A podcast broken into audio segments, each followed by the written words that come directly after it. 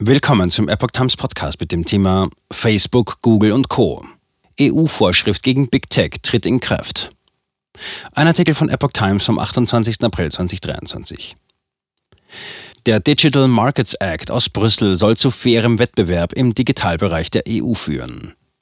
Das Gesetz für digitale Märkte, Digital Markets Act, DMA, soll zu fairem Wettbewerb im Digitalbereich führen und zielt speziell auf die großen Online-Konzerne wie Amazon, Facebook und Google ab. Ab Mai gelten für sie strengere Regeln. So darf Apple zum Beispiel in seinem App Store dann nicht mehr den eigenen Bezahldienst bevorzugen.